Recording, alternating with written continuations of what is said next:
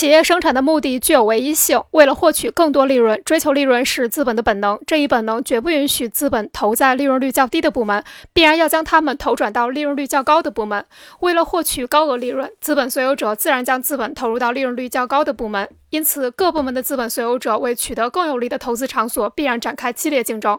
这种竞争是通过资本在不同部门间的转移来进行的。比如，机械工业部门利润率较低，为了获取更高利润率，他们的资本所有者会将资本从本部门转移到利润率最高的食品工业部门。投入食品工业部门的资本增加了，产量就会相应增加。在需求不变的情况下，食品工业部门由于供给增加，就会导致供过于求，价格下跌，利润率下降；机械工业部门则由于原有资本被部分转移，产量下降，产品供不应求，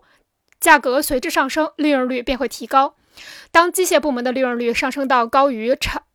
当机械部门的利润率上升到高于食品部门时，资本又会从食品部门向机械部门转移，这种循环就使利润率趋于平均化。平均利润率是资本为争夺有利投资场所而展开竞争的结果。我们将这一过程表示为：资本转移到资本在各部门分配比例发生变化，到各部门生产比例发生变化，到商品供求关系发生变化，到商品价格变化，到利润率变化，